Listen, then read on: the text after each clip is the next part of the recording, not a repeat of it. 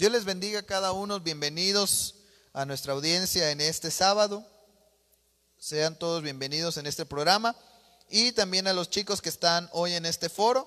Bienvenidos todos. Saluden que están aquí vivos. Echen un gritito aunque sea. O... Entonces, aquí estamos todos. Les damos la bienvenida a cada uno de ustedes en esta nueva emisión de este programa Fuiste creado para impactar. Le dejo lugar a Marianita para que pueda eh, saludar a la audiencia y saludar a, la a los chicos. Fer. Eh, bendiciones a todos y estamos muy contentos de que otra vez nos acompañen los chicos aquí y también eh, esperamos que lo que vamos a hablar sea de bendición para sus vidas. Bueno, entonces eh, de la transmisión solo puedo alcanzar a saludar a la hermana Mariana de Valle, Dios le bendiga, y nuestra hermana Vianey, Dios le bendiga. Entonces, hermanos, si, que, si para poder saludarlos pueden comentar ya que no nos aparece la mayoría. Y si tienen dudas también pueden preguntar y nosotros las estaremos checando. Bueno, con base al tema que hemos estado hablando, hemos hecho una serie sobre el alma. Hemos hablado de cómo el alma puede ser primordialmente contaminada. ¿Sí?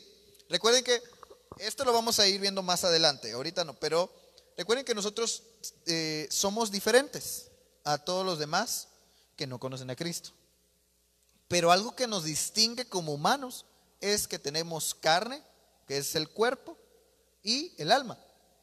Eso es lo que nos distingue como humanos. Pero el alma es contaminada por el enemigo. Entonces, eso lo fuimos viendo con base a las últimas dos emisiones, que el alma se contamina a través de pensamientos tóxicos, que son dialogismos, que este, se convierten en pensamientos, en experiencias, ¿sí? A través de una palabra. ¿Sí? Recordamos eso. Los pensamientos son palabras sin sonido que posteriormente se pueden convertir en experiencias. ¿Sí? Y poníamos un ejemplo que son neuronas. Las neuronas son pensamientos. Las neuronas son como se, se ah, asimilan como árboles. Los árboles tienen raíces las neuronas también tienen raíces. Mientras más grande sea la raíz, más profunda es una experiencia. Yo, yo recordaba que hablaba con Fer hace un rato y decíamos que una cosa puede ser un pensamiento, porque un pensamiento puede ser un bebé, pero una experiencia ya es algo más maduro. Entonces, un pensamiento empieza con raíces pequeñas, pero una experiencia ya tiene raíces más profundas, es más grande. ¿Sí? Recuerden que eh, un ejemplo de una experiencia. Eh, vamos con Mike. Eh, deme un ejemplo de una experiencia. Ok. Una experiencia. Además, deme un ejemplo rápido. Cuando entré a la universidad y me sentí asustado. Ok. Ahí es un ejemplo más sencillo que lo podemos ir viendo. Nuestra preparación educativa es una experiencia.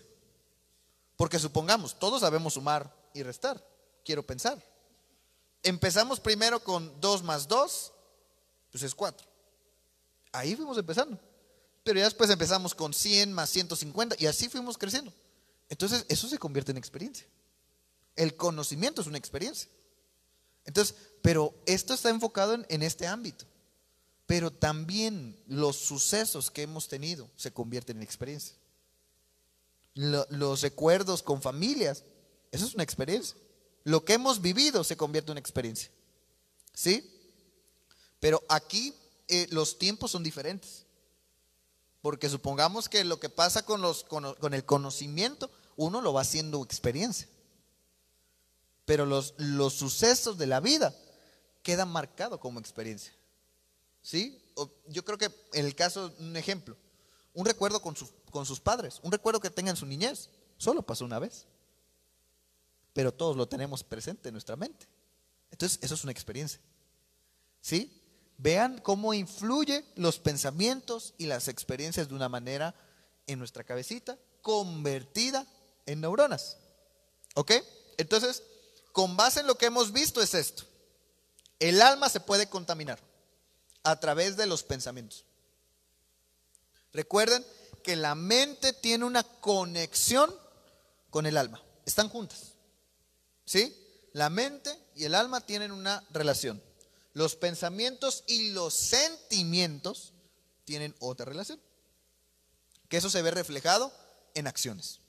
Ahora, ¿qué es lo que vamos a, qué es, bueno, vamos a verlo así, cuál es el siguiente módulo? El siguiente paso de esta serie del alma, que son las enfermedades del alma. Eso es lo que vamos a ir viendo ahorita. ¿Sí? Las primeras dos eh, transmisiones vimos la introducción de cómo trabaja nuestra alma. ¿Sí? A través de pensamientos, ya sean buenos o malos. ¿Cómo pasa? Vimos un diagrama que decía, eh, ¿cómo se convierte esto? Primero empieza por una palabra. Todos sabemos que es una palabra, ¿verdad? O yo estoy diciendo ahorita muchas palabras. Y poníamos un ejercicio de una palabra y automáticamente alguien de aquí sin que yo lo diga, está pensando en algo. Y, hicimos un ejercicio con la palabra comer. Yo a, un equipo hicimos la pregunta, comida, comer. Entonces ellos hicieron una frase que se veía muy, ¿cómo se puede decir? Realizada de manera consciente. Porque yo como pizza. Pero otro equipo, que fue el caso de Aarón, contestó algo de manera involuntaria. Que dijo, que dijo, ya tengo hambre, ¿qué voy a comer? Entonces eso ya lo relacionó. Entonces, la palabra genera un pensamiento. El pensamiento, como está apegado a las emociones, genera una emoción. Y llega un filtro, que es el proceso. Que es qué pasa con este pensamiento. Se influye, se transforma, se deforma o se altera. Y con base en este pensamiento, influye en lo demás. Porque recuerden que todo este proceso está en los tres tiempos de la mente, que es el pasado, el presente y el futuro. Como ya lo hemos visto, pasado tiene que ver con los recuerdos y la memoria, el presente con lo que estamos viviendo, lo que estamos conscientes y el futuro tiene que ser con lo que imaginamos. ¿Sí?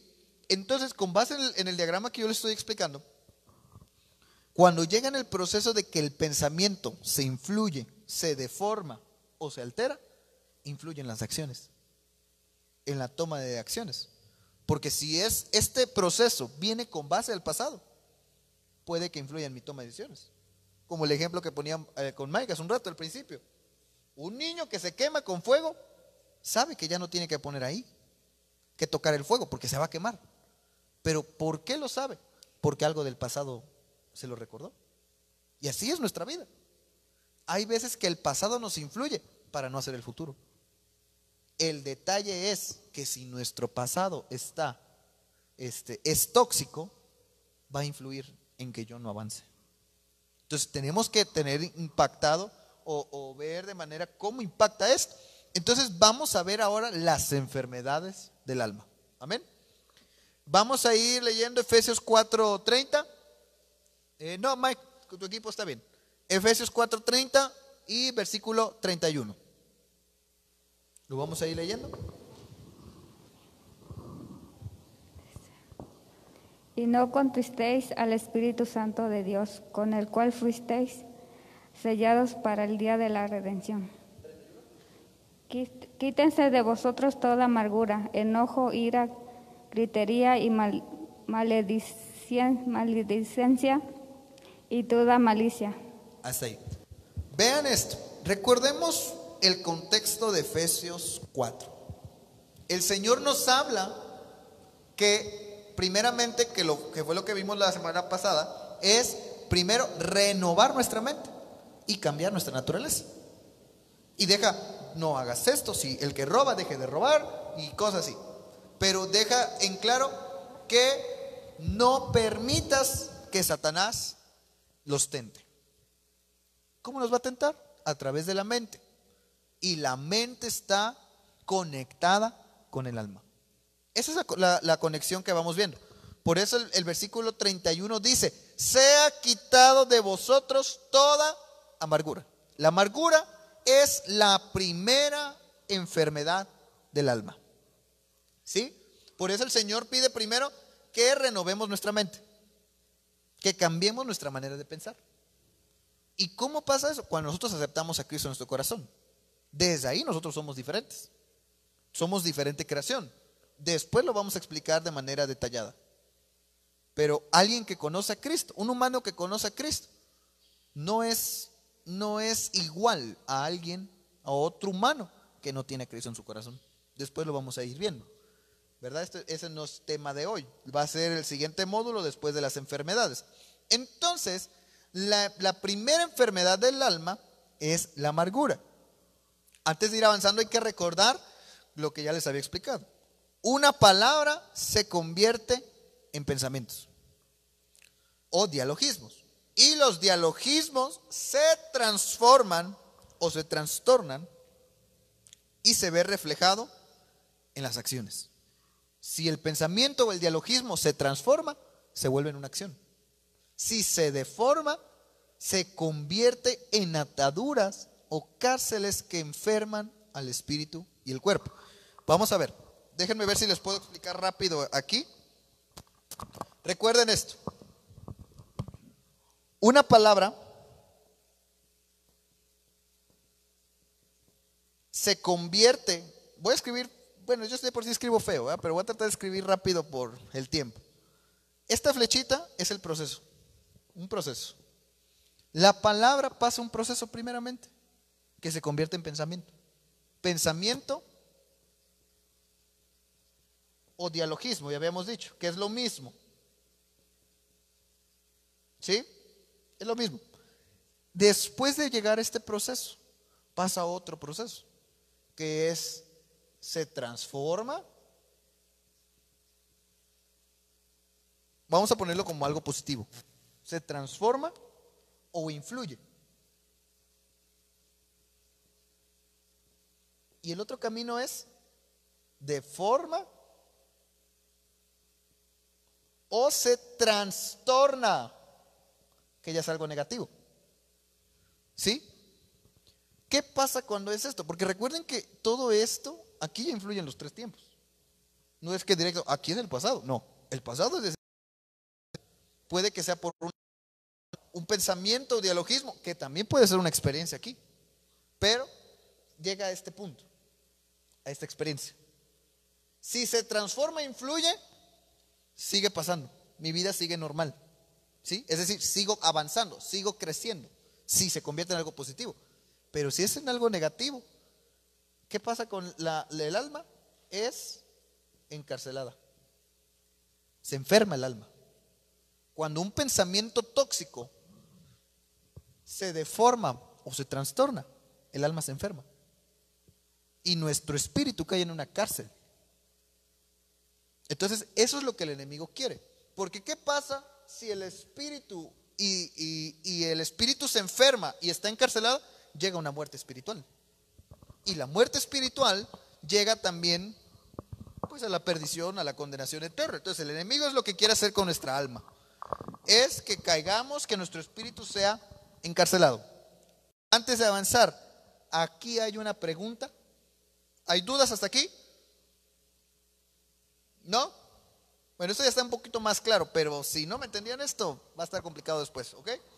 Entonces, la primera enfermedad que se manifiesta por pensamientos tóxicos en el alma es la amargura. Entonces, ¿qué significa la amargura? ¿Qué es la amargura? En, con base al diccionario bíblico, significa punzante algo que es punzante. Despecho, ojo eh, con esta definición, raíz de amargura. Vean que cada enfermedad tiene una raíz. Es una raíz. ¿Y cómo son nuestros pensamientos? Tiene raíces. ¿No? Para que vean, para los que no recuerdan, esto es, así son nuestras neuronas. Así son todas las neuronas que nosotros tenemos en nuestra cabecita. Mientras más grandes sean las raíces, se convierte en una experiencia. ¿Sí? Una neurona es un pensamiento, una experiencia, los dialogismos, etc. Entonces, significa amargura, raíz de amargura. Entonces, el que tiene amargura tiene algo así. Y es una, una, una raíz profunda. Porque recuerden que cuando los pensamientos no son intervenidos con Dios, solo se controla. Es decir, el tiempo lo que hace es anestesiarlo, pero eso sigue. ¿Sí? Eso sigue. Es como los nervios. Cuando tenemos un problema de un nervio, ya sea en los dientes, lo que hacen es... Eso es lo que hace el tiempo. El tiempo neutraliza los pensamientos, las enfermedades. Pero lo que hace Dios es arrancarlo de raíz. Eso es lo que hace Dios. Por eso tenemos que tener la intervención de Dios en esto, en nuestra mente. Nuestra mente tiene que ser operada por Dios. Entonces, una raíz de amargura, el que tiene raíz de amargura, tiene la enfermedad de amargura. Pero ojo cómo describen la amargura, con raíces. Entonces es una enfermedad muy grave para nuestra alma. La amargura se convierte en una, en una enfermedad muy, pero muy grave para nuestra vida espiritual. Porque es, si, bien recuerdo o mal recuerdo, es la única, la única que describen con raíz de las, de las enfermedades que están en, en Efesios 4:31. La amargura es la única enfermedad con raíz que contamina o enferma el alma. Entonces tenemos que atacar primero esto. Y vamos a ir viendo cómo se desarrolla la amargura. Es decir, ¿a través de qué? Porque a veces decimos, ah, yo no estoy amargado. O es más, es más, tenemos un error que confundimos la amargura. ¿Cómo puedo decir? Una persona que es bien seria. Una persona que es bien seria, bien cuadrada, decimos, ah, estás amargado, no te ríes. No, eso no es así. Hay personas que a lo mejor la que más se ríe puede que esté amargado. Y la persona más seria puede que no lo esté. Entonces tenemos un concepto malo de la amargura. Porque literal, yo recuerdo que yo soy una persona muy seria. Eh, bueno, ahorita ya menos, ¿va? Pero cuando yo era muy serio o era muy cuadrado, a mí se me decían, ah, ríete, estás amargado. Es que no es eso.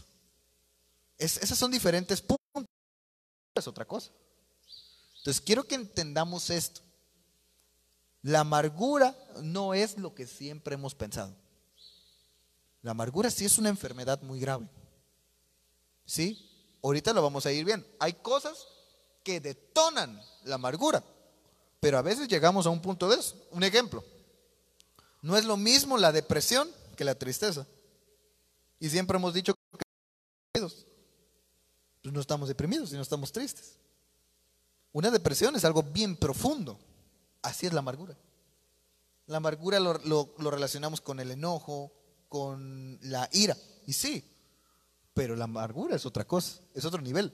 Entonces, otra definición que tienen de la amargura es el veneno.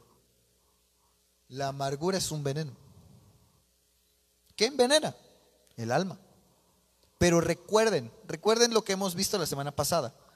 La mente influye en el alma. Y recuerden, como están conectadas, las emociones están con el alma. ¿Y las emociones no nos enferman? ¿Cierto o no?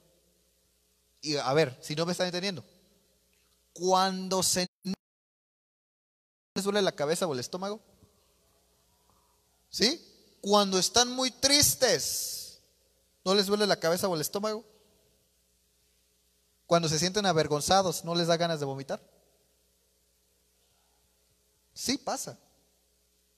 A lo mejor algunos no, porque los organismos son diferentes.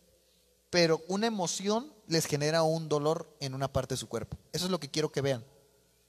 Por eso eh, la, la amargura se convierte en un veneno. Vean eso. Ahora vamos a ver cómo envenena la amargura. ¿A través de qué? la amargura envenena el cuerpo y el alma. Entonces, el punto número uno lo vamos a ver en Génesis 26, 34. Prepara el otro equipo, Génesis 26, 34. Y no sé si quieran agregar algo aquí, chicas. Rápidamente, Mariana.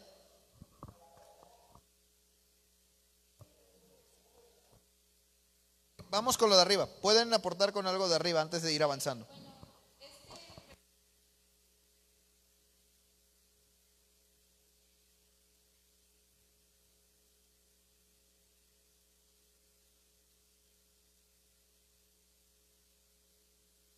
Que se ha hablado ahorita, al principio? No, bueno, vamos avanzando. Entonces, este, yo, yo creo que leemos primero Hebreos. Sí, Hebreos es, eh, vamos a leer primero Hebreos, preparen Génesis 26, 34. ¿Por qué? Porque lo de Hebreos va relacionado con lo que hemos hablado anteriormente. Y Génesis es, nos va a dar luz del- eh, de lo que detona la amargura. Es decir, porque, va- porque la primera pregunta que vamos a tener todos, ¿cómo sé que tengo amargura? Esa va a ser la primera pregunta. O a lo mejor tenemos amargura, pero no nos hemos dado cuenta. ¿Sí?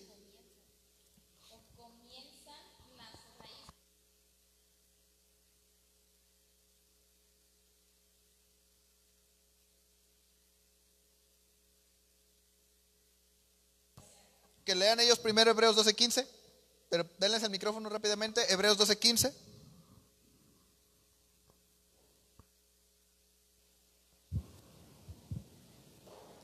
Mirad bien, no sea que alguno deje de alcanzar la gracia de Dios, que brotando alguna raíz de amargura os estorbe y por ella muchos sean contaminados.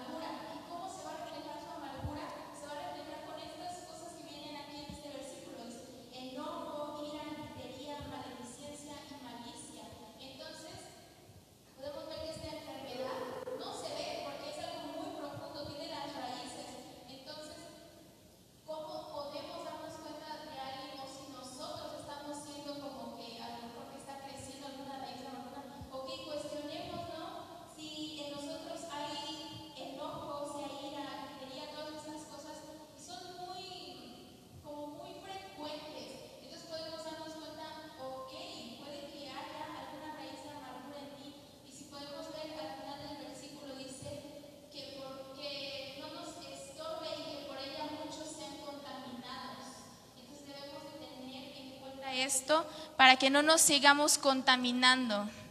Y, y fíjense que eso es interesante. ¿Cómo saber cuando está brotando la amargura? Y ahorita lo vamos a ir viendo. Pero esto se convierte en algo así. Un pensamiento tiene raíces pequeñas. Un pensamiento. A veces por acciones nosotros pensamos. Ya sean porque lo estamos viendo o por una palabra. Recuerden eso. Las palabras generan acciones o pensamientos. Y ahorita lo van a ver. Entonces, a veces ese pensamiento puede hacer brotar una raíz de amargura, que de este pensamiento se convierte en algo que tiene raíces más profundas. Y eso es amargura. Pero recuerden que es algo pequeño que se convierte en algo grande. Y hay que ver esto. Entonces lo vamos a ver ahorita en el primer, la- lo primero que va, eh, el- no, no sé si primer síntoma, yo creo que lo primero, es más, lo que provoca la enfermedad de la amargura, ahí está, esa es la palabra clave. Lo que es lo primero que provoca la enfermedad de la amargura. Entonces, eso lo vamos a ver en Génesis 26, 34. Por favor, eh, lean Génesis 26, 34. Y cuando Esaú era de cuarenta años, tomó por mujer a Judith, hija de Beeri Ateo, y a Basemat, hija de Elón Ateo. Y fueron amargura de espíritu para Isaac y para Rebeca. Oiga lo que Dios dice. te bendiga antes que muera. Ahí está. Oigan lo que dice el versículo 35.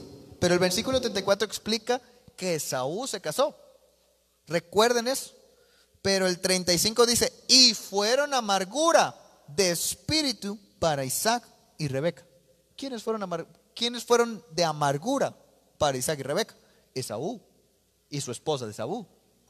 Esaú y la esposa fueron de amargura para Isaac y Rebeca.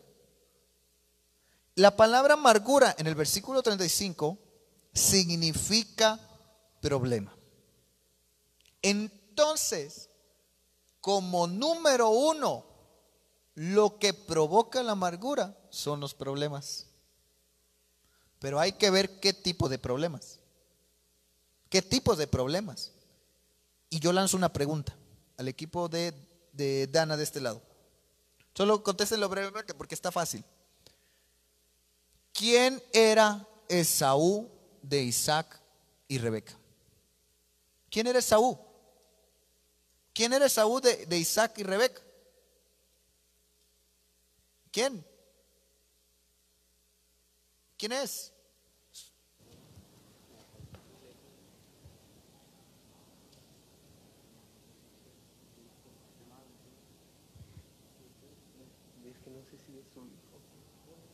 ¿Es su hijo?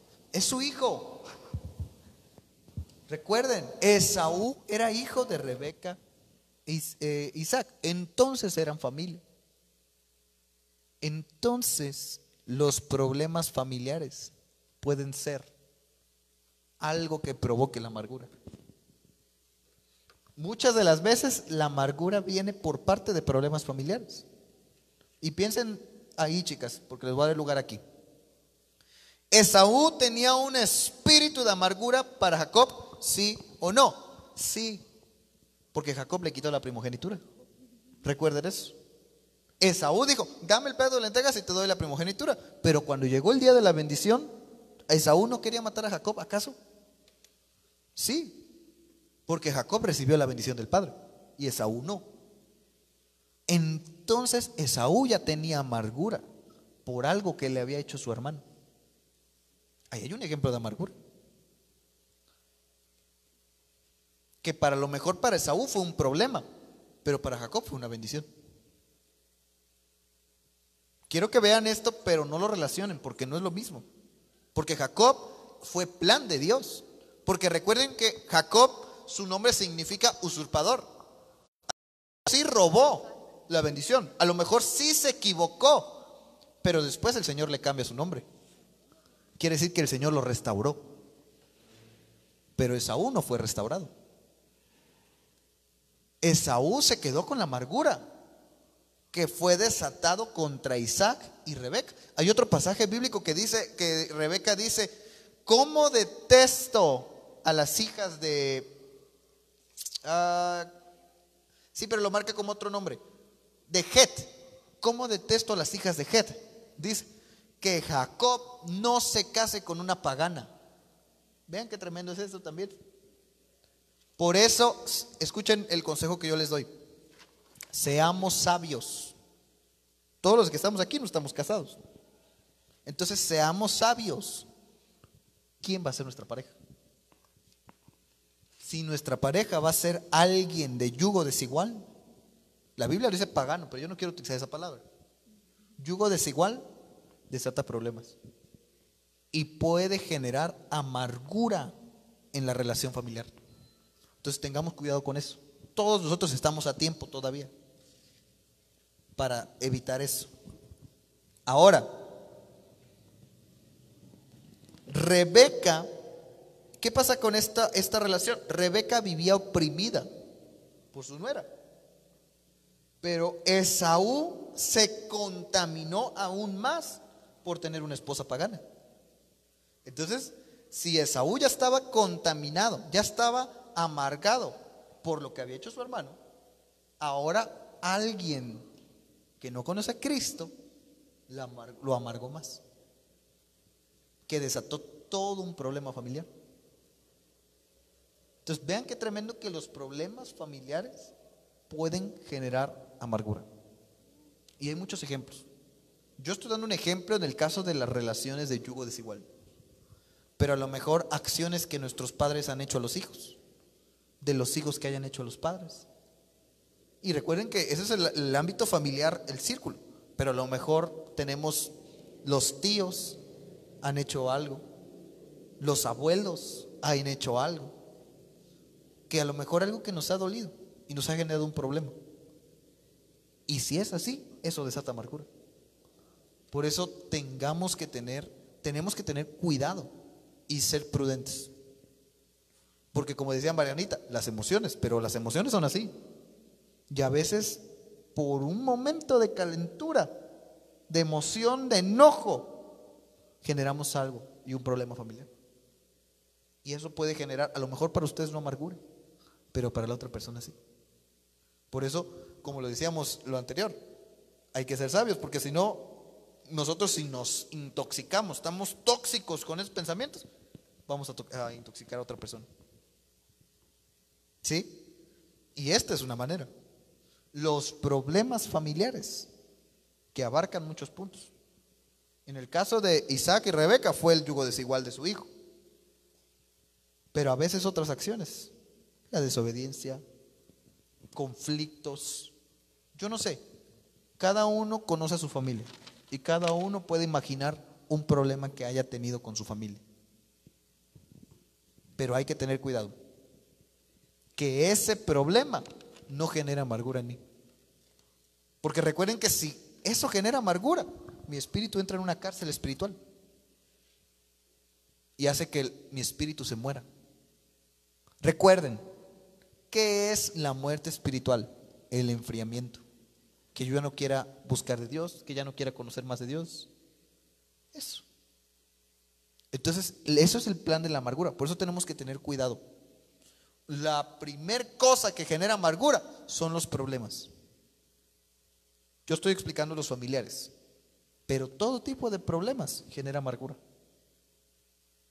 ¿A quién más a veces llamamos familia? A los amigos. Entonces, a veces los amigos pueden generar amargura. Hay que tener cuidado en todo este círculo. Y yo termino con esta frase para dejar el lugar a ellas. Necesitamos preguntarnos si hay acciones o experiencias que nos hayan hecho palabras o acciones que nos hayan amargado nuestro corazón a través de problemas. Acciones o experiencias con base a problemas que hayan provocado palabras o pensamientos de amargura a nuestra vida. Marianita. Bueno, quiero volver a tocar el punto del arbustito que les decía. Y es que pensé, las semillas Son estas acciones que pasan alrededor de nosotros o estos pensamientos que podemos nosotros llegar a tener. Y yo les decía, si no te deshaces de la semilla, pues crece, ¿no? Crece el, el arbolito. Entonces, es esto. Si nosotros tenemos una emoción, externe, externémosla.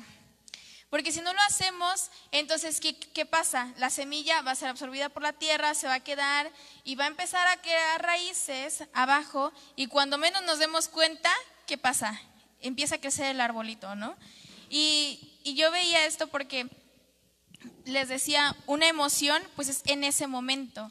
Pero si nosotros no externamos esa emoción y nos la guardamos, como pone aquí Brian, que si tuve, por ejemplo, un problema familiar, tuve alguna discusión con mis papás, y si yo me quedo callada, si yo no externo lo que, lo que siento, por ejemplo, no sé si me molesté y yo no les digo, ok, estoy molesta, este, y me lo guardo, ¿no? Y me guardo ese enojo, ese enojo o esa ira se convierte en rencor y ese rencor entonces se convierte ya en una enfermedad, ahora sí, que ya es como lo que veníamos diciendo, que es la amargura. Por eso dice Brian, el primer causante de la amargura, o podríamos decirlo como la primer semilla, ya que estamos en este ejemplo, la primer semilla serían los problemas.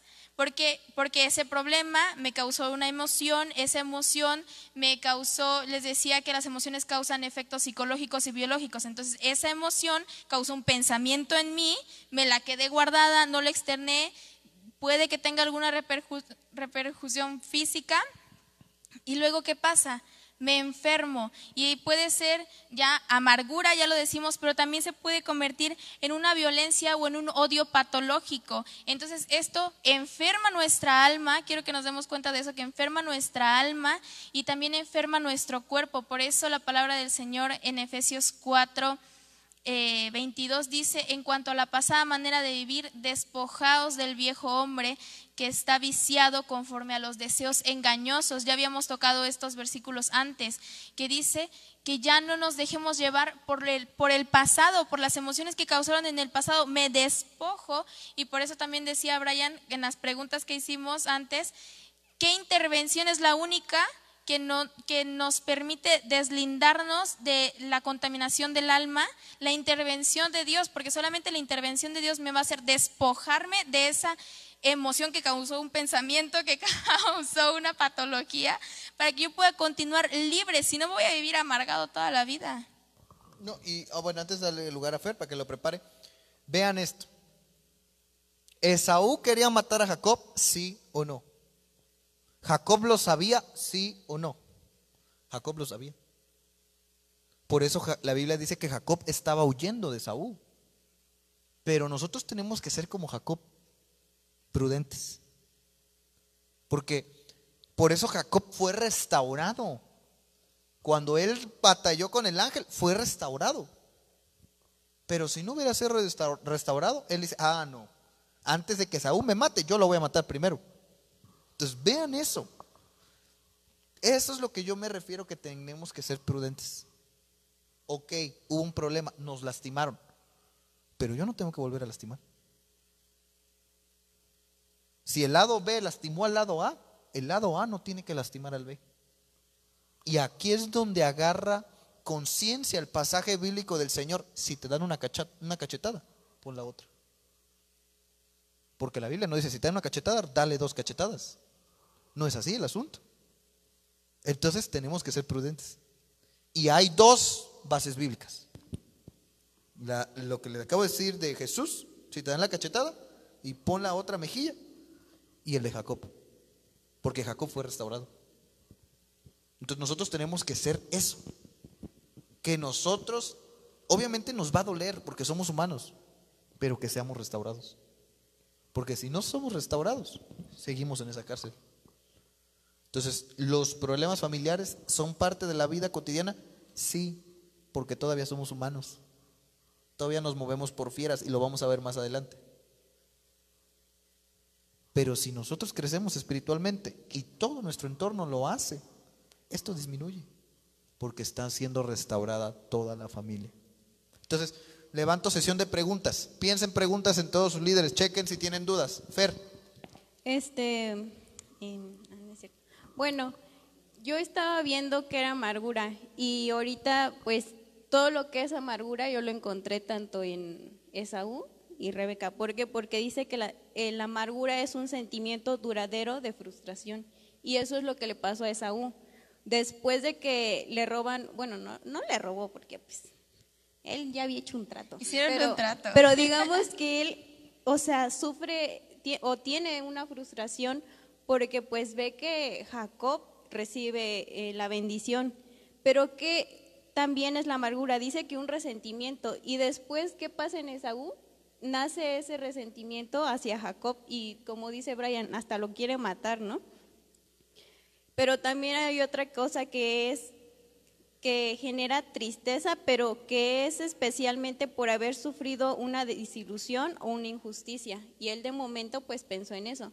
Pero Mariana ponía el ejemplo del arbolito, ¿no? De que se, re- se riega. la- Y si tú te das cuenta, aquí esta amargura no solo era en Jacob, sino que también ya había abarcado a más familia. O sea, estaba tanto Rebeca como Isaac. Y, Rebeca como, bueno, pues era la desilusión de, de decir, oye, pues es que mi hijo se casó con cananeas, ¿no? Y, pero ¿qué llevó a esto?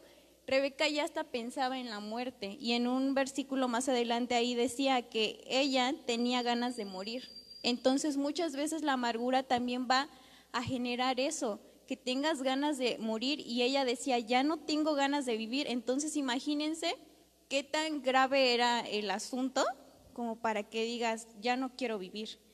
Y yo veía a Jacob, pero por ejemplo, decía, este, ¿cómo se llama? Decía Marianita, solo podemos ser restaurados por Dios.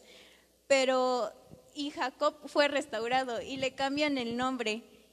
Y- en el versículo que leíamos al principio, donde dice que seamos sellados por el Espíritu Santo, quiere decir que nosotros eh, pertenecemos a Dios. O sea, cuando se refiere a sellar es que pertenecemos a Dios.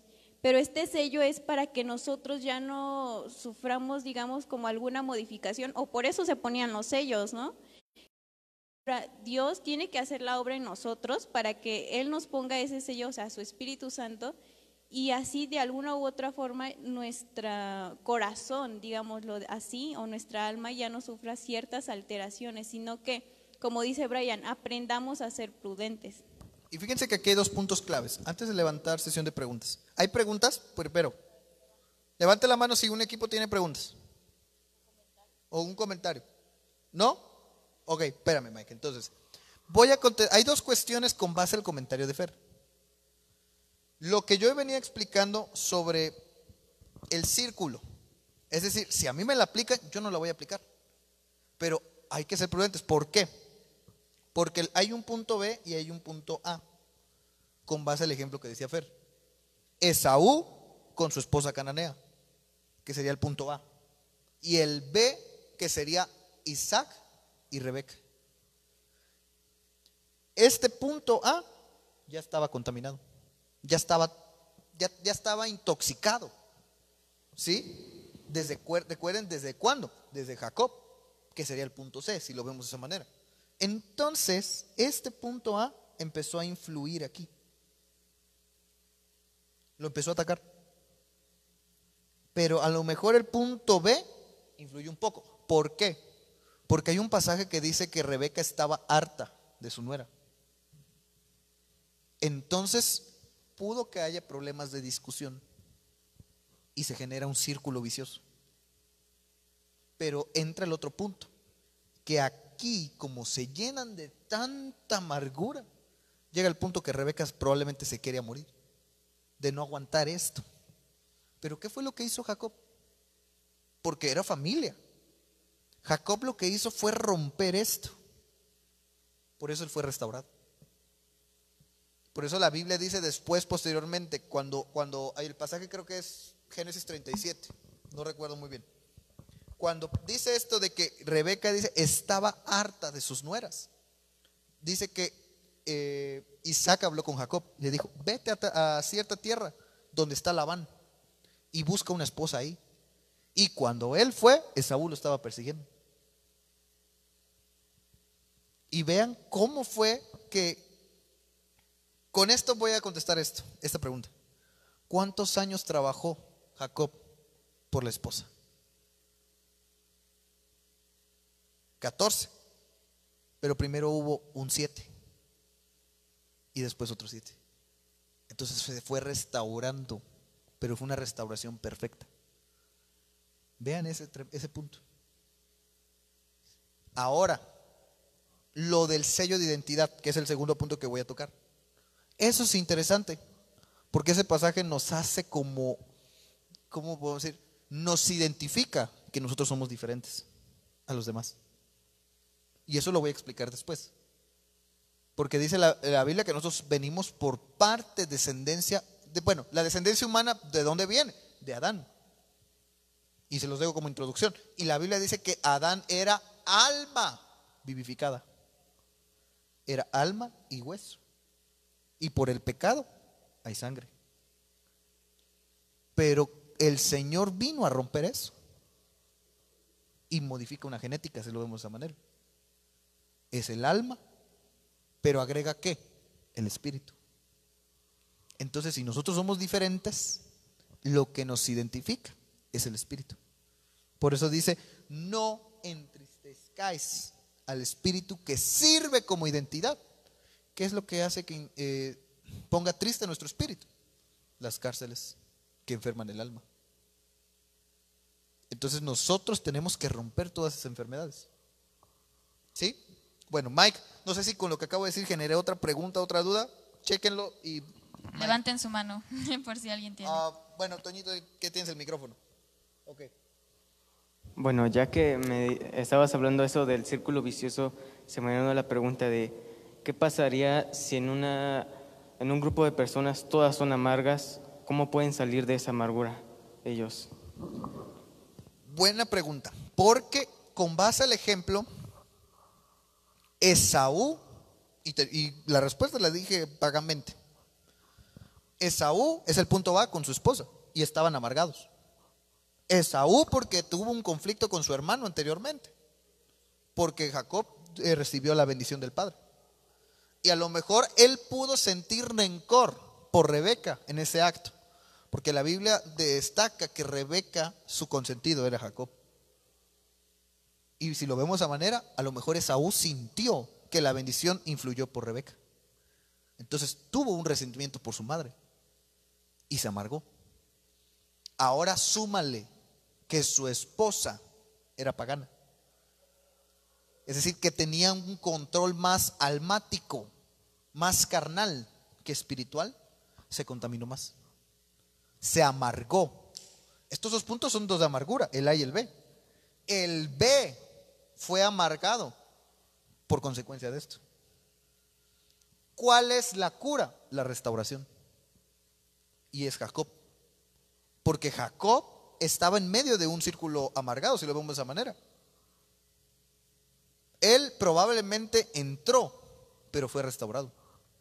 Entonces, cuando se presentan que todos los componentes hay amargura, la única cura es la restauración. Tiene que ser restaurado. ¿Y cómo va a ser restaurado? Con experiencias sobrenaturales. ¿Por qué? ¿Qué fue lo que hizo Jacob?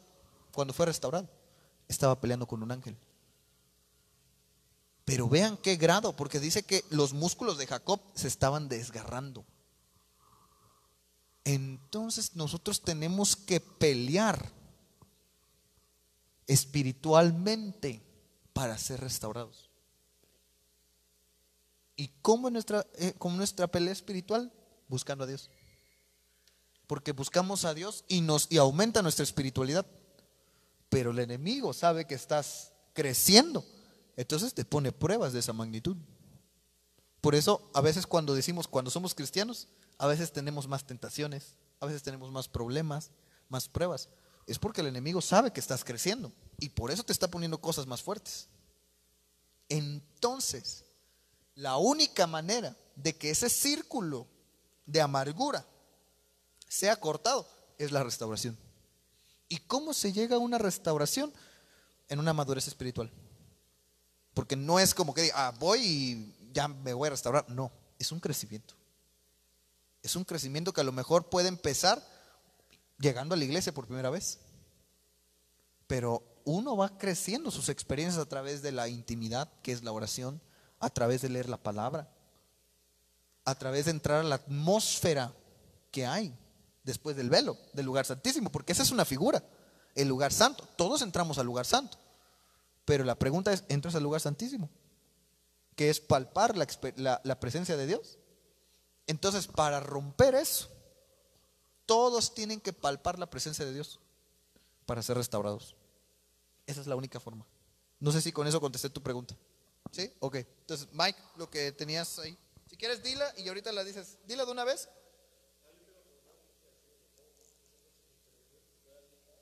Ok, ahora sí, dila con el micrófono para que escuchen nuestros hermanos.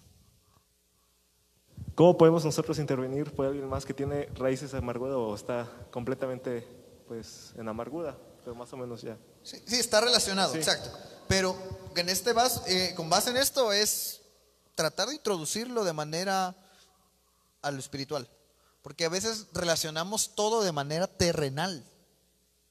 Pero recuerden que no es así. Todo es espiritual. Entonces, primero empieza por la intercesión. Y la intercesión va a ser que yo lo vaya involucrando. Entonces, primero voy a orar, como, como la pregunta que nos hicieron la semana pasada, de una persona que a lo mejor tiene problemas, pasa esto, esto, eso, pero no tiene tiempo, porque el enemigo lo tiene bien atado. Y a veces eso pasa. Entonces, yo tengo primero que interceder por esa persona. Por ejemplo, ¿conoce a Cristo, sí o no? Con el ejemplo que me estás dando. ¿Conoce a Cristo? Ok, conoce. Pero a lo mejor hay algo que no le está permitiendo crecer. Entonces yo tengo que interceder por él para que él tenga fuerzas de avanzar. Y entonces avanzar es una madurez espiritual. Y ahí va peleando sus batallas y va creciendo espiritual y es restaurado. Entonces, en este caso, uno tiene que aprender a interceder. Y, exacto, interceder y luego intervenir. Pero ojo, ese es en el caso un externo afuera del círculo. Pero si uno está dentro de ese círculo, entonces uno mismo tiene que interceder por él mismo. Si yo intercedo por mí primero, que yo soy una parte, entonces la otra parte ya queda cortada. Yo me restauro. Pero recuerden que los testimonios impactan en los demás. Como van a ver que yo ya fui restaurado, los otros van a decir yo también quiero. Vean cómo impacta. Si es externo, primero intercedo. Si es interno, también intercedo primero. Y después de eso viene una madurez espiritual. Y ahí es donde está la restauración. No sé si con eso contesté preguntas o alguien más tiene una duda o pregunta. ¿No? Bueno, vamos avanzando. Ahora vamos a ver las, lo segundo que sirve como objeto. Bueno, vamos a tocar solo este, este segundo porque por el tiempo. Lo segundo que provoca una enfermedad de amargura. Ya vimos que los problemas generan amargura. Los problemas. Pero ojo, los problemas que no tienen solución, porque si tiene solución, gloria a Dios. Pero si no tiene solución y sigue siendo ese problema o ese problema me sigue afectando, se convierte en una experiencia que genera amargura. Recuerden ese caminito. El pensamiento dialogismo que pasó con un problema familiar, se- si, si me afectó y todavía me afecta, es una cárcel. Si me afectó un rato, pero después se me olvidó y ya estoy como si nada. Qué bueno, gloria a Dios, porque fuiste restaurado. Porque literal, no nos van a dejar mentir, las palabras nos van a lastimar. Sea quien sea, las palabras nos lastiman. Que a lo mejor nos digan un ejemplo, ¿va? feo, gordo, no sé, lastima. Y va a doler y un momento no le vas a hablar a la persona porque te lastimó. Pero al otro día le vas a seguir hablando. Es como los niños. Tenemos que, aquí sí tenemos que ser como niños. ¿Nos va a doler? Sí. ¿Vamos a hacer berrinche? Sí. Pero al otro día se olvidó. Se olvidó y ya pasó. Así tenemos que ser con los problemas. Obviamente que hay problemas que no se pasan por desapercibidos. Y es donde entra una restauración, que es en el caso del ejemplo que da Toñito. Cuando todos están dentro de una raíz de amargura. Ahí es donde tenemos que contrarrestar. ¿Sí? Porque hay- literal, la magnitud de los problemas no es de que, ah, sí, ya el otro día. No. Hay problemas que ya es un rato y después hay problemas que duran mucho tiempo. Pero no dejes que pase el tiempo. Porque recuerden que el tiempo lo que hace es anestesiar. Y Dios, ¿qué hace? Interviene, quita de raíz. Porque si está anestesiado, después, tarde o temprano, va a volver a doler.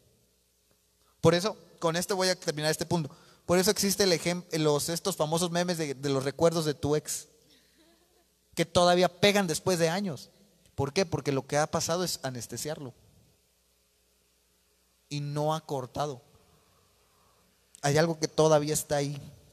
¿Sí? Entonces, ahora veamos la segunda. Que no sé quién, que le- bueno, el equipo, no sé quién ha, ok, tiene el micrófono, pero ¿quién no ha leído? Ok, aquí. Ruth 1.20. Quiero que lean Ruth 1.20. Aquí vamos a ver la segunda cosa que provoca la raíz de amargura. Ya vimos los problemas. Hoy vamos a ver la segunda cosa que provoca raíz de amargura. ¿Sí? Por cuestiones del tiempo. La segunda cosa que provoca raíz de amargura. Ruth 1.20. ¿Qué dice?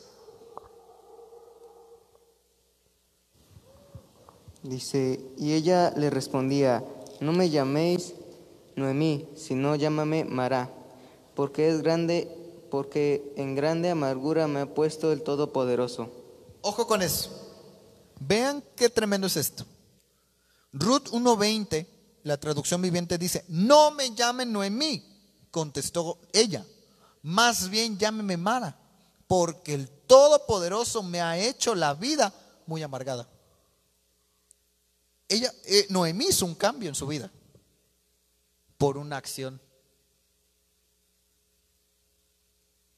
Recuerden eso, con base a esto. Noemí se cambió el nombre a Mara por amargura. El nombre que es, y esto se me está viniendo ahorita, es una identidad. ¿Qué es lo que hace la amargura? Nos quita la identidad. Y esto no está en este punto, sino ahorita viene por revelación. Lo que hace la amargura nos quita la identidad. Y recuerden que nuestra identidad viene del cielo. Si nosotros permitimos, nos quita la identidad. Por eso la importancia del Espíritu en este punto. Y precisamente por eso dice la palabra del Señor, tengan cuidado y que con esto dejen de alcanzar salvación, porque si no tienes identidad no eres salvo, porque entonces la amargura te quita esa salvación, te quita esa identidad y te dice, ya no te llamas José, ya no te llamas Lea, ahora te llamas amargura, ¿no? Sí, y fíjense esto. Amarguras es una palabra que significa tristeza. La segunda cosa que provoca amargura es la tristeza. La tristeza provoca amargura. Ya vimos los problemas, pero ahora la tristeza.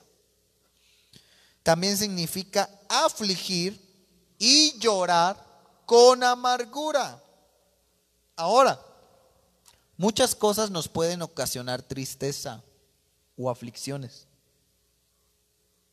Vean eso, la tristeza está relacionada con la aflicción. Entonces, hay muchas cosas que nos pueden hacer sentir tristes. Y vean que estoy, estoy 100%, bueno, el 100% de aquí nos hemos sentido tristes, sí o no. Levanten su mano si una vez en su vida han, le- han sentido tristeza. Todos. Vean que algo a lo mejor tan natural nos puede provocar amargura. Ahora, ¿qué puede provocar? Ya sabemos que la tristeza provoca amargura. Ahora, ¿qué provoca la tristeza? Puede ser a lo mejor en un ambiente, en el- bueno, en nuestro caso, universitario, un ambiente del trabajo, un ambiente escolar, la sociedad misma, las amistades y relaciones, la pérdida de un ser querido y fallarle a alguien. Eso puede generar tristeza. La universidad, eh, en el caso de universidad o la escuela, muchos, ahí entra el estrés. El estrés. Por eso si no, no sabemos controlar nuestro estrés, nos podemos amargar.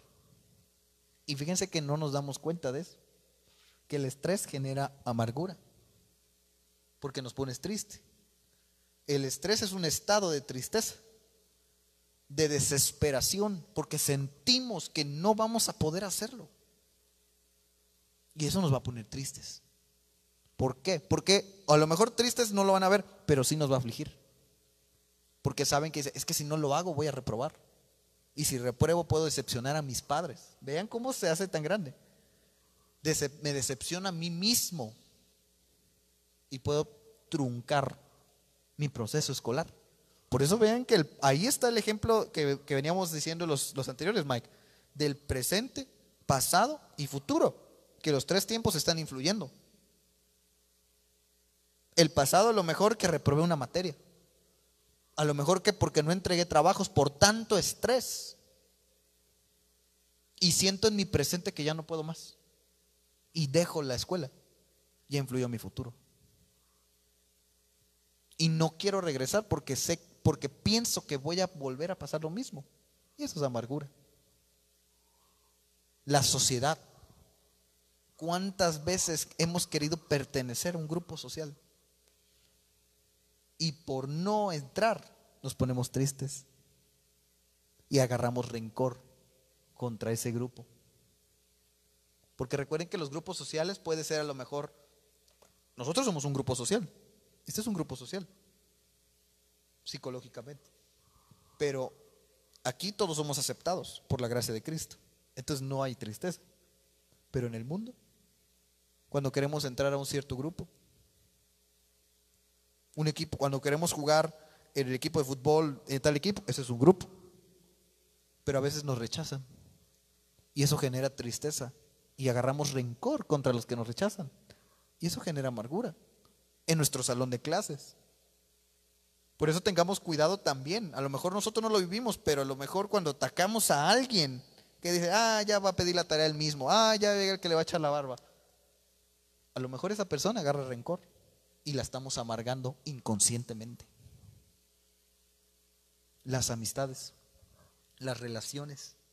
Por eso yo siempre he dicho, tengamos cuidado con quien nos juntamos.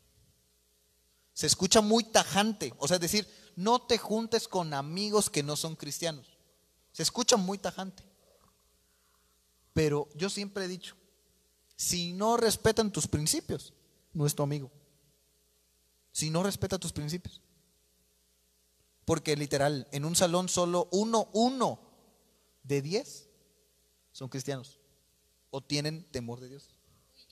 Y, es algo complicado.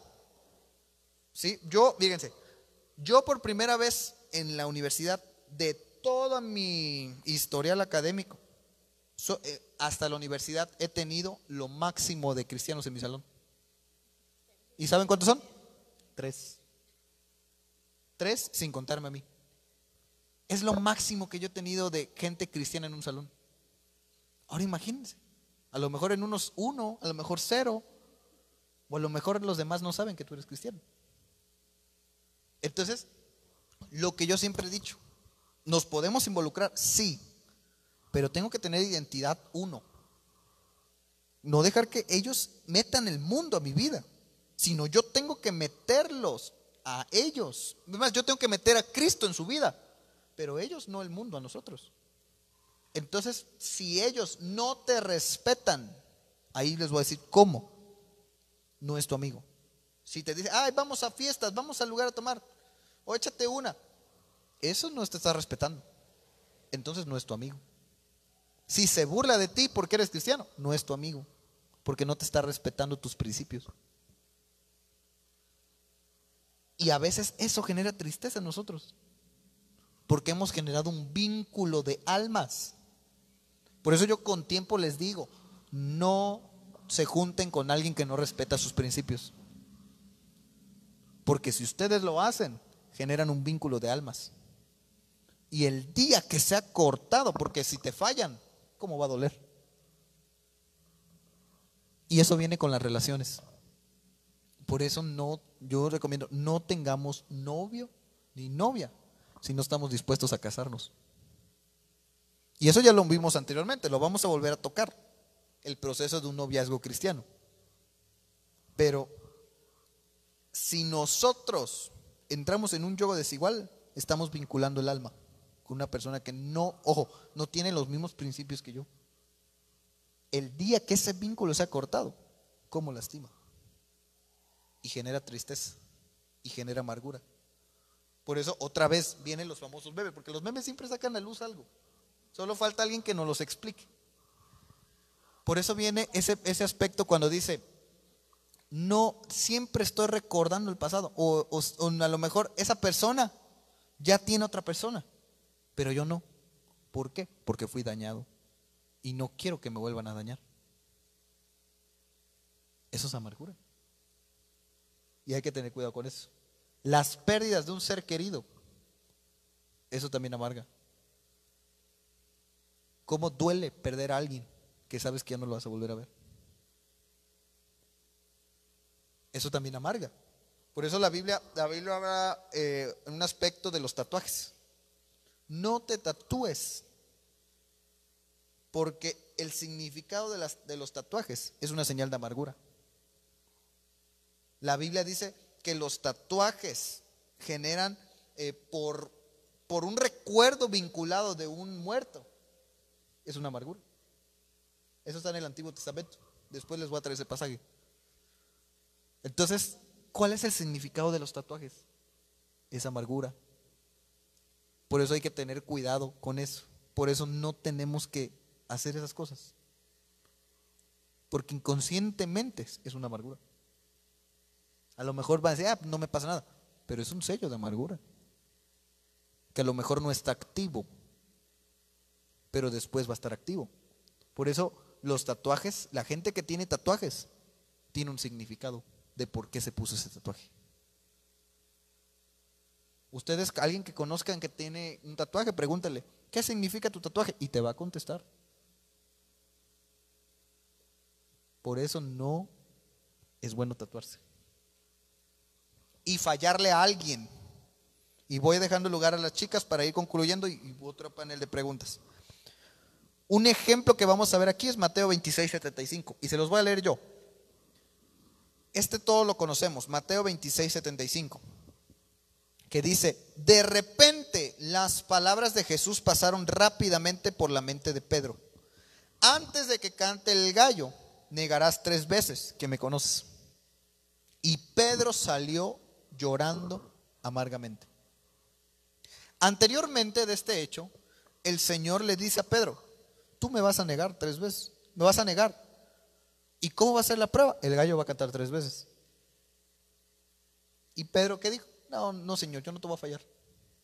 Pero cuando llega la prueba, él negó al Señor y se dio cuenta cuando el gallo cantó tres veces. Y cuando él se dio cuenta, porque vean, vean cuánto es. ¿Cuántas veces cantó el gallo? Tres. ¿Cuándo se dio cuenta Pedro que estaba negando el Señor? Cuando el gallo cantó qué? Tres veces. Entonces fue un despertar en su alma, un despertar en su espíritu y un despertar en su carne. Y entró en razón Pedro. Y por eso dice que salió llorando amargamente. Despojó todo. Porque fallarle a alguien genera dolor, genera tristeza y puede generar amargura. Y por eso nosotros tenemos que quitarlo de nuestras vidas. Amén. Chequen, eh, líderes, si hay preguntas o una aportación, un comentario. Marianita, algo que nos agregues en este punto.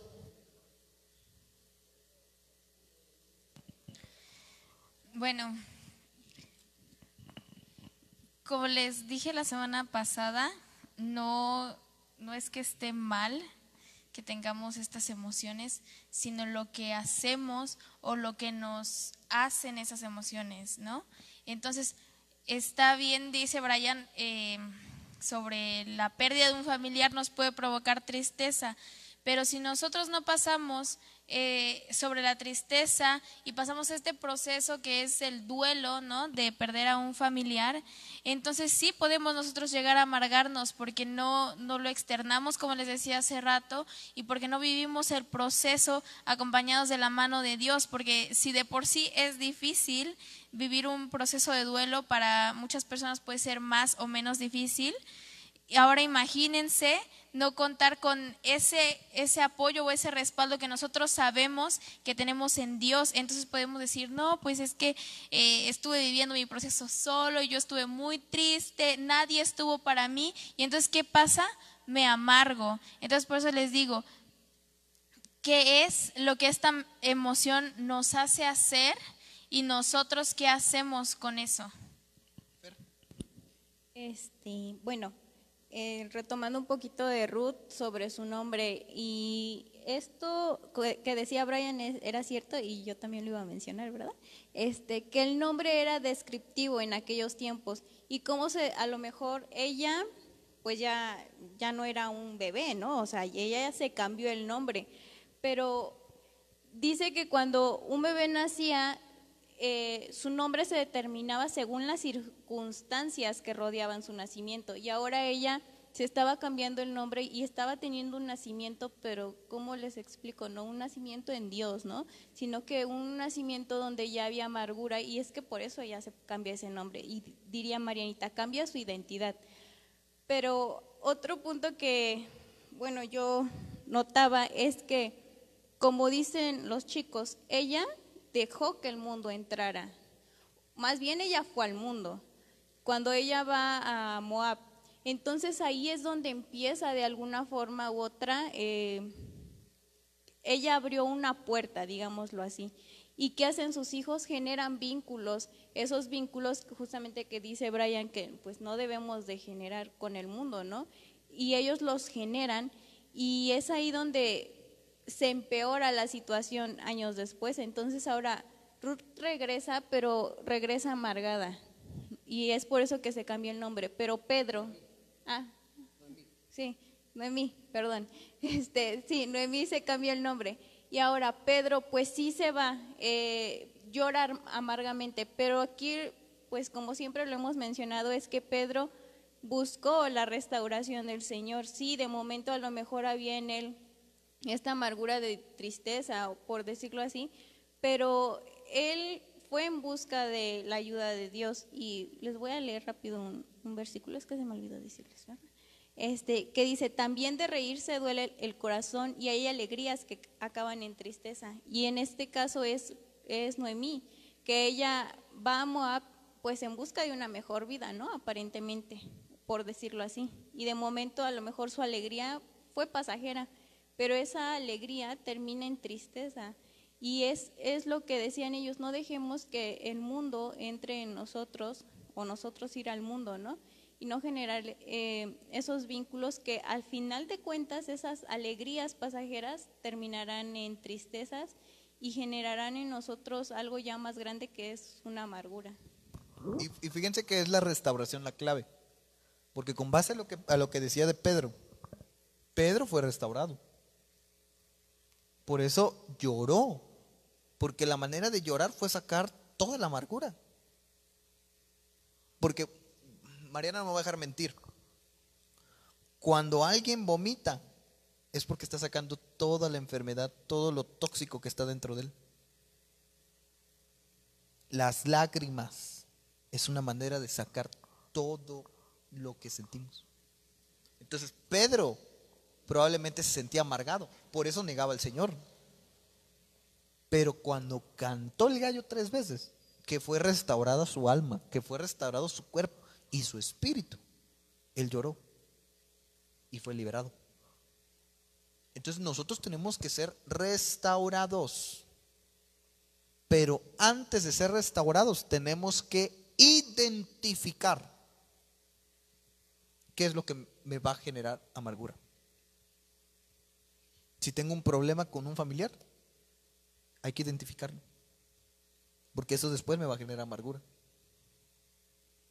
Si algo me está generando tristeza, hay que identificarlo. Porque eso después me va a poder generar amargura.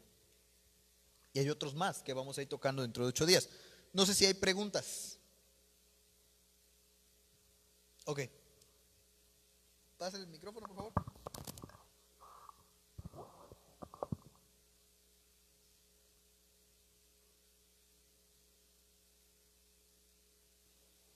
Bueno, este, aquí hablan de vínculos, ¿no? Que deberíamos evitar los vínculos con ciertas personas.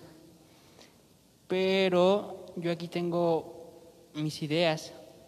Si nosotros vamos a evangelizar a una persona, queremos acercar a una persona a Cristo, obviamente vamos a hacer un vínculo con esa persona. Entonces, lo que nosotros, o yo pienso que deberíamos hacer es de no adentrarnos o no, este, no meternos tanto a sus ideas de la persona y nosotros ser fuerte en el espíritu, hablar con esa persona porque obviamente el Señor dijo, id y predicad por todo el mundo y dad a conocer mi evangelio. Entonces, si nosotros vamos a hacer eso, obviamente con esas personas que están perdidas, que nosotros tenemos un ser perdido en el mundo, vamos a creer ese vínculo. Y obviamente nosotros debemos de estar preparados en espíritu y en verdad para poder resistir lo que el enemigo quiera poner en esa persona y nos quiera, como en el tema, no nos quiera contaminar a nosotros. Porque como nosotros como jóvenes somos los más atacados por Satanás, entonces yo creo que no es malo hacer un vínculo, sino tener conciencia de lo que puede ocasionar en nuestras vidas. Porque obviamente, como lo repito, si nosotros vamos a querer hablarle de Cristo a alguien, nos vamos a adentrar mucho en esa persona, nos vamos a adentrar y vamos a hacer un vínculo. No sé si hay algún error aquí o... Mira, yo te voy a dar una luz, porque esta pregunta ya me la hicieron hace tiempo. Y aquí puede generar controversia en todos los aspectos. Pero voy a contestar esto. Nosotros estamos dentro de un círculo. ¿Ok? Así estamos nosotros. Pero dentro de este círculo no soy el único. Hay más. ¿Por qué puse los demás de un color? Porque nosotros somos diferentes. Sería un error decir, ¿saben qué? Yo no me voy a juntar contigo, así directamente, porque tú no conoces a Cristo y no te voy a hablar. Eso es un error. Porque, es como dice, recuerden que, que no todos estamos predestinados a salvación. Hay otros que son predestinados a condenación, pero hay otros que tienen espíritu optativo pueden aceptar la, salvación o, no la, o la pueden rechazar. Cuando evangelizamos, vamos por esas personas que tienen un espíritu optativo. Ahora, ¿cómo sabemos que esas personas lo tienen? Obviamente nos tenemos que relacionar, pero no generar un vínculo, porque son cosas diferentes.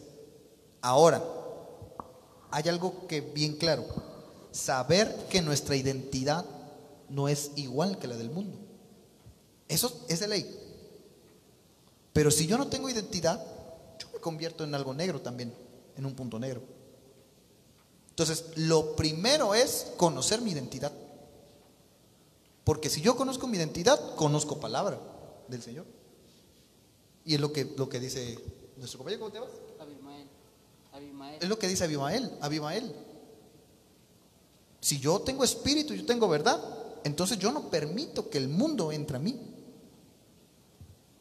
Y yo, por eso la Biblia dice que nosotros somos la luz del mundo. Y recuerden lo que a veces hemos enseñado, la luz es nuestro testimonio. Y nosotros vamos a alumbrar con nuestro testimonio. Nuestras acciones van a reflejar que somos diferentes. Y el testimonio también evangeliza. Pero la Biblia también dice hay un pasaje que dice, eh, lo, voy a, lo voy a traducir, pero ese pasaje da a entender lo siguiente. Si no te ponen atención, agarra tu calzado, tus sandalias y vete. ¿Qué son las sandalias? ¿Qué representan las sandalias? El evangelismo. Entonces, si yo sé que tengo mi identidad y voy con este átomo, esta personita, él conoce mi testimonio que yo soy cristiano. Yo le he hablado y él ha, visto mis acciones. Pero si él no sigue, no respeta mi identidad y quiere meter su mundo al mío, entonces yo agarro mis sandalias y me voy. Porque no va a recibir lo que yo le estoy diciendo. Y así hay muchas personas en el mundo. ¿Sí? Entonces, y va a haber otra persona que va a decir, oye, porque ha pasado, y yo a mí me ha tocado vivir, oye, fíjate que yo quiero ser así, yo he visto esto, fíjate que antes yo, eh, mi familia era cristiana, pero no me gusta mi forma de vivir y quiero cambiar. Entonces ya detectó, pero ¿cómo lo detectó? Bajo mi testimonio. Entonces aquí es donde yo tengo que empezar a generar un vínculo, una relación y después un vínculo. Para que yo evangelice. Y este ya lo convierto o le pongo una cobertura similar a mi identidad. Pero si esa persona lo rechaza, entonces quito mis sandalias y me voy. ¿Por qué? Porque me va a contaminar. Entonces es lo que yo les digo. Sería muy imprudente que yo no le hablara a nadie que sea cristiano. Por eso yo le estoy diciendo, no se vinculen con alguien que no respeta sus principios. Ojo, no lo respeta. Porque puede haber alguien que a lo mejor no tiene los mismos principios que yo, pero lo respeta. Entonces, si lo respeta, hay un nivel de aceptación. Hay un nivel de aceptación y probablemente tiene un espíritu optativo que yo lo puedo evangelizar. Pero si no lo respeta, entonces probablemente me va a hacer un daño a mí y puedo generar un conflicto. O ese es, bueno, el caso de un conflicto genera conflictos, pero si yo tengo una identidad arraigada, si yo no tengo una identidad no va a generar un conflicto, sino me va a mí a traer y me va a sacar, me va a cambiar mi identidad. Entonces, esto es lo que yo quiero que ustedes sean sabios. Y esto se va a ver más en sus salones de escuela. Identifiquen quién respeta sus principios y valores. Si lo respeta, me puedo relacionar. Y yo puedo ser un medio de evangelismo. Pero ojo, tengo que ser la luz, la luz de ese mundo. Entonces tengo que reflejar que yo soy cristiano. Tengo que reflejar mi testimonio como hijo de Dios. Y ellos lo van a notar. Entonces saben que, no hace ciertas acciones que ellos hacen. Entonces, si ellos respetan lo que yo soy, si me aceptan lo que yo soy, me puedo relacionar y vincular. Porque a lo mejor ellos pueden, yo puedo todavía convertirlos a ellos. Pero yo a ellos no, porque ellos saben que puede hacerme un mal a mí porque me quita identidad. Pero si yo me involucro con gente que no respeta mi identidad, que estoy seguro que nos ha pasado, porque a mí me ha pasado, que a lo mejor tengo amigos que no, no respetaban mi identidad. Eso va a pasar. Y tristemente no nos damos cuenta. Genera conflicto. Entonces, si nosotros identificamos, entonces quito mis sandales y me voy. Y yo lo digo con base a mi testimonio, por eso contesto esta pregunta. Porque yo recuerdo que en mi salón anterior yo tenía un grupo de amigos. Yo tenía mis amigos por proyectos. Tenía un proyecto. Pero ellos tenían una mentalidad diferente a la mía. Y yo fui creciendo espiritualmente. Que dije, yo no me debo de juntar con ellos. Porque no tienen los mismos valores que yo aprendí. Y otro filtro, porque no respetan mis valores y mi identidad.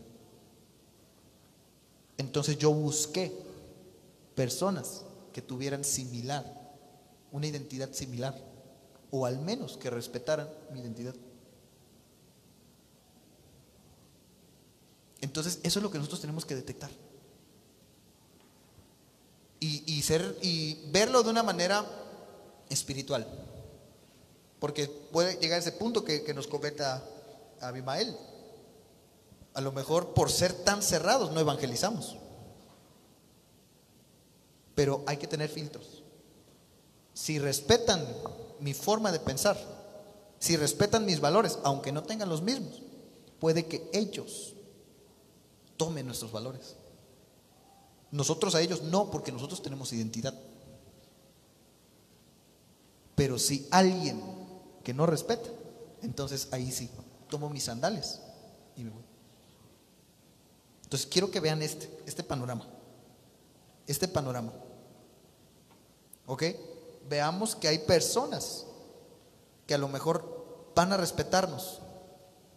Van a respetar. Y, el pastor nos va a decir que a veces le decían aleluya. No respetaban los principios. Y estoy seguro que a nosotros también nos ha pasado así. Que se han burlado porque somos cristianos. O sea, nos han dicho aburridos.